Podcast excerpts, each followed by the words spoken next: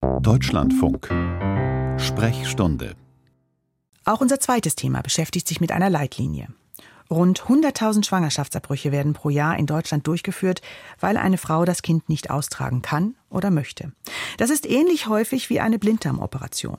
Doch obwohl eine Abtreibung ein häufiger medizinischer Eingriff ist, wie es die Deutsche Gesellschaft für Gynäkologie und Geburtshilfe formuliert, gibt es in Deutschland erst seit Ende Januar eine Leitlinie, die den Stand der Wissenschaft über medizinische Maßnahmen vor, während und nach einem Abbruch zusammenfasst.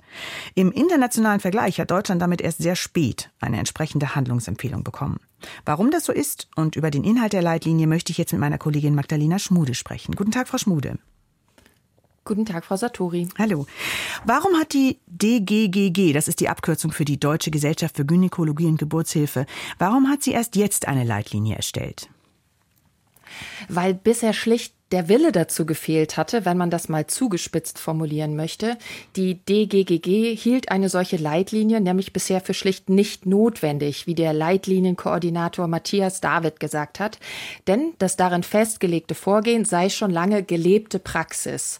Erst politischer Druck hat dann dazu geführt, dass es die Leitlinie jetzt doch gibt, denn 2019 hatte die Große Koalition der DGGG dann den Auftrag erteilt, diese Handlungsempfehlung doch zu erstellen.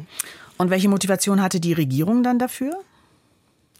Ähm, die Leitlinie steht nicht alleine, sondern gehörte zu einem Maßnahmenpaket des Bundesgesundheitsministeriums, um die Qualifizierung von Ärztinnen und Ärzten, die in Deutschland Abbrüche vornehmen, zu verbessern. Also letztlich, um eine entsprechende Versorgung für die Frauen in Deutschland zu sichern.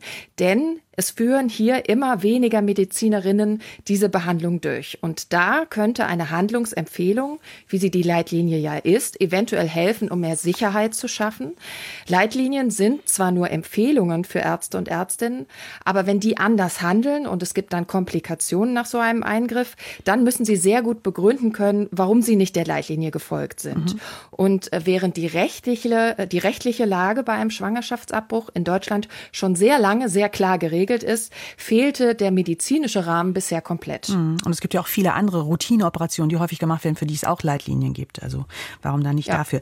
Kommen wir doch mal dann zu der Leitlinie. Was steht denn drin? Was sind denn die wichtigsten Punkte? Also der wichtigste Punkt ist wahrscheinlich, dass darin der medikamentöse und der operative Schwangerschaftsabbruch als gleichwertig bezeichnet werden. In Deutschland werden bisher mehr als 50 Prozent der Abbrüche durch Vakuumaspiration, also durch Absaugen, durchgeführt.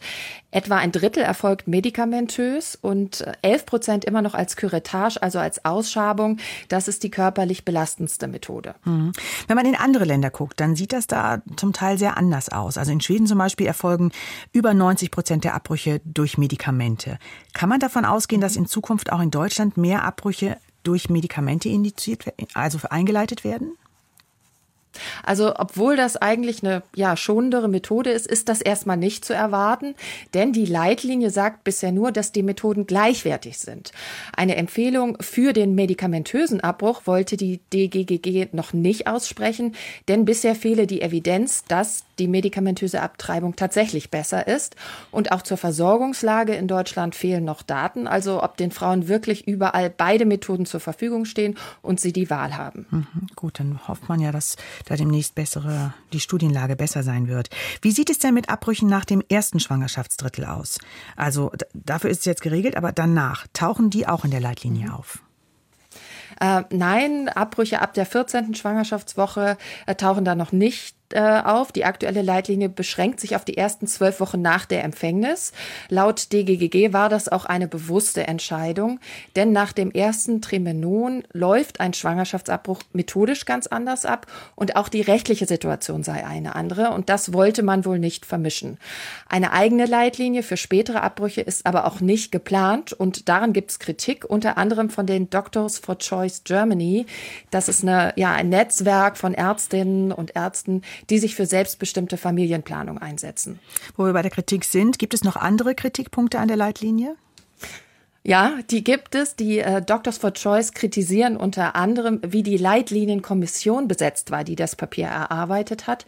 In dieser Gruppe hätte niemand gesessen, der oder die tatsächlich konkret mit Schwangerschaftsabbrüchen zu tun hat, also selbst welche durchführt oder Frauen in dieser besonderen Situation betreut. Aber wer an so einem Papier mitarbeitet und wer auch nicht, das entscheidet ja mit ganz konkret darüber, was am Schluss drinsteht. Mhm. Außerdem seien bestimmte Themen ganz ausgeklammert worden, darunter die gesetzlichen Regelungen zum Schwangerschaftsabbruch. Da gibt es ja aktuell immer noch Diskussionen. Und dann wird kritisiert, dass internationale Empfehlungen, wie zum Beispiel die der Weltgesundheitsorganisation zur Abtreibung, nicht berücksichtigt worden sind. Das war in dem Auftrag des Bundesgesundheitsministeriums eigentlich auch so vorgesehen. Und äh, der letzte oder ja, ein wichtiger Punkt auch, mhm. die Gruppe kritisiert, dass Schwangerschaftsabbrüche in Deutschland noch immer kein verpflichtender Teil der Ausbildung von Gynäkologen und Gynäkologinnen sind. Und das zu ändern, könnte die Versorgungslage vielleicht effektiver verbessern als die neue Leitlinie selbst. Das hoffen die DFC. Mhm. Auch in Deutschland gibt es nun eine Leitlinie zum Schwangerschaftsabbruch bis zur zwölften Woche.